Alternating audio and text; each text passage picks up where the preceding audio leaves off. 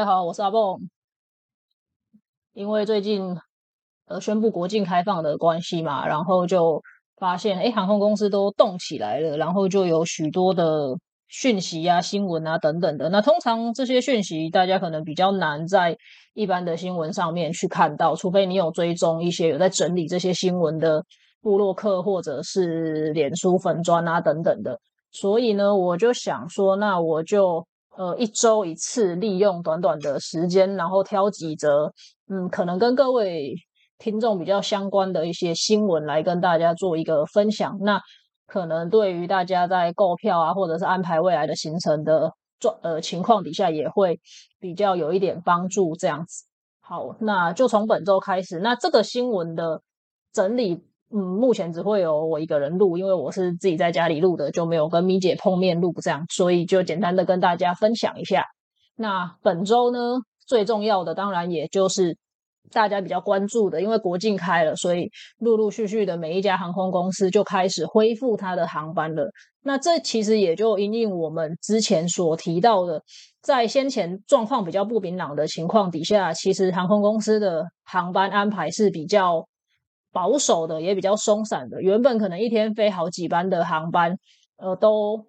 只可能维持在一每每天一班这样子的一个频率去维持基本的运运输需求。但是现在国境开了之后呢，大家就会陆陆续续的把航班给加回来了。这也是为什么之前有说，如果你呃在刚开始的时候去查航班的价格可能会很高。的话，那我们会建议你等到航班的数量恢复到一定的规模之后，你再回来去寻找。那当然，如果你是那种不管怎么样开了，我就是马上要出去的人，那你可能就得呃负担这样子的高票价，那是没有办法的。因为刚开始的时候，供供给绝对是来不及指引当时候这种高涨的需求的。毕竟大家都很久没有出去了嘛。那在航班的复飞的方面呢，长荣在呃，两天前有宣布，就是从十月二十一号开始会恢复松山羽田的航班，那每天是一个航班这样子。那十一月一号开始呢，就会陆续恢复桃园到冲绳，然后桃园到札幌，就是北海道，以及高雄东京跟高雄大阪的航班。那我们刚刚所提到的这四条航线呢，长荣从十一月一号开始会恢复每天一班这样子的一个规模，那跟之前的比起来，就有相当大的一个。差异了，那高雄的部分也会陆续的恢复，所以南部的朋友也不用急着买台北的机票，或者是想说还要上来台北搭飞机这么的辛苦这样子。那除了长龙以外呢，华航当然也是有跟着动作的。呃，华航的东京的部分，从十月二十一号开始，基本上就呃已经恢复到呃每天一班的它的 CI 一百跟 CI 一零一。另外，从十月二十四号开始。每天会再加上一班 CI 一零四跟 CI 一零五，也就是说，从十月二十四号开始进入呃冬季航班之后呢，每天从桃园出发到成田的航班，华航每天有两班。另外，它本来就维持着一每天一班的松山到东京的羽田，所以以呃以大东京地区的规模来说，台呃华航总共会飞每天三个航班这样子的一个。状况。那除了从台北部出发以外呢，他也已经宣布了会在十二月一号恢复高雄东京的航班。那原则上也是会先恢复每天一班这样子的一个情况，所以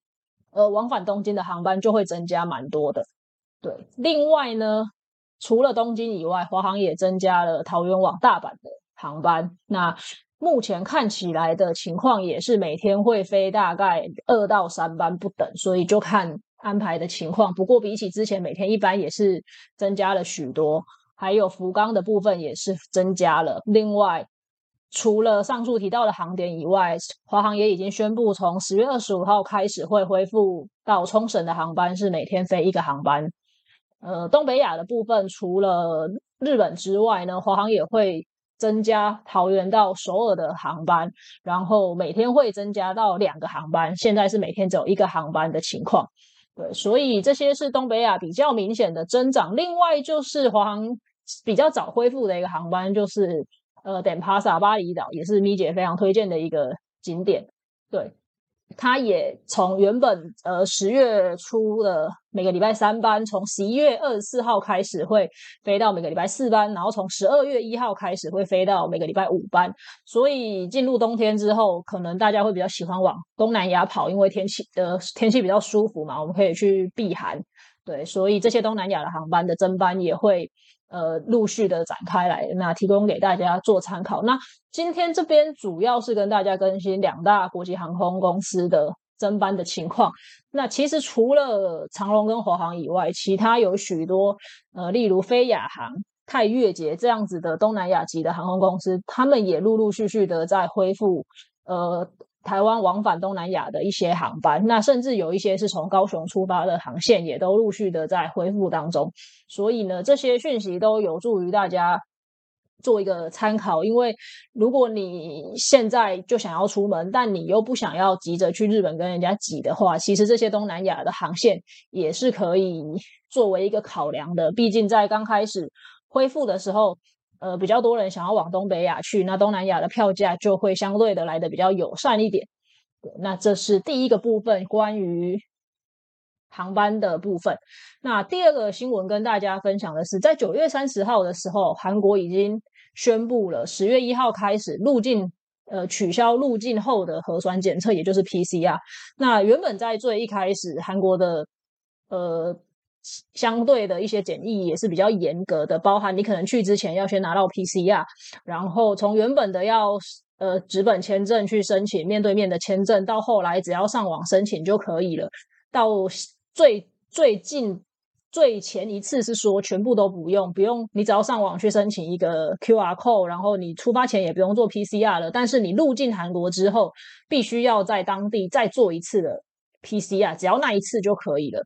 那最新的这一次已经宣布，从十月一号开始，这个韩国入境之后的核酸检测 PCR 也已经取消了。也就是说，如果你现在有机票，你直接要飞到韩国去的话，变得非常非常的容易，因为你只需要上网去登记一些资料，然后去取得一个 QR code 就可以了。那入境它只需要看这个东西，对。所以韩国的部分做了这样子的取消。那日本也是非常多人知道的，在。呃，几乎是跟台湾同时间宣布，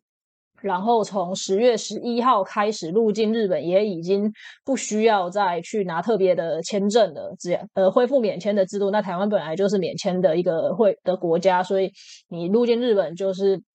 非常轻松的就可以进去了。然后进去之后也没有任何的检疫措施。对，那只是有一点要特别提醒大家注意的，就是因为日本现在。是有要求进去的人要打到三剂的疫苗的。那他所认可的疫苗呢，是呃世界卫生组织所认可的疫苗，就有在名单上面。那不过因为台湾可能有许多人打的是高端，那高端目前是没有得到世卫的认可，所以如果你打高端的人，可能就没有办法现在到日本去。那这里有一个要特别提醒大家的是，日本看是看三剂。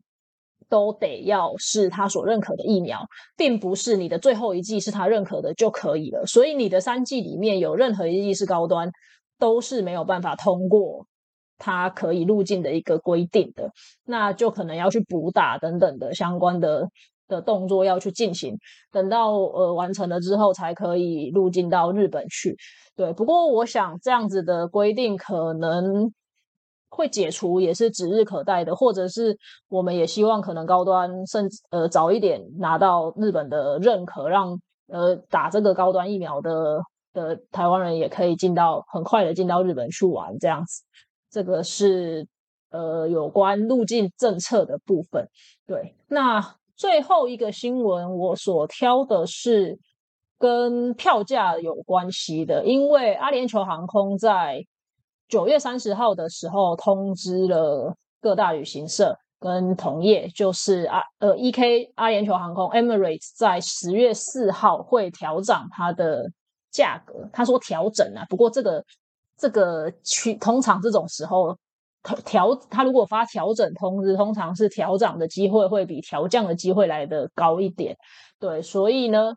大家都知道，阿联酋虽然是台北直飞杜拜，不过其实有许多人是搭乘阿联酋航空然后再转机到欧洲，甚至是到其他的地方去的。所以它的票价调整势必也会影响到那些转机的航线。对，那虽然我们今天录音的时间是十月三号，有一点点晚了。不过如果你待会听到还来得及的，可以快点上网去开票，因为它的新的票价生效是从十月四号开始。那呃，航空公司涨价通常是这样子的，就是他会提前告诉旅行社说，呃，我们的票什么时候会涨价。那旅行社可能。因为有些是订了还没有开嘛，所以会有一个算是作业的时间保留给旅行社，让旅行社把那些已经订了票价、呃已经订了位的的记录通知客人说：“哎，如果你有确定要的话，那我们要快点开票了，以免呃涨价之后你支付的价格就不是现在这个价格了。”所以会留一个作业时间给旅行社。不过，嗯，有有一些航空公司现在把这个作业时间缩得越来越短的，就是反正我通知你涨价就是涨价，你只要。定了还没有开出来，你可能就要试用新的票价这样子的情况。对，那但是如果听众朋友你们是自己上网在做搜寻，然后自己就直接去做下定，跟在呃直接刷卡做付呃付款直接开票的话，其实这个就不太会影响你，因为你就是在网站上搜寻到的价格就是最及时的价格，除非你是透过旅行社有替你。预预先保留你的定位的等等的这样子的情况还没有开票，那这样子的票价调整通知才会有可能影响到你。但无论如何，呃，也是提醒大家，就是这个票价是要涨价的。所以如果你最近有要买 E K 的话，可能要留意一下是不是你原本选定的那个价格。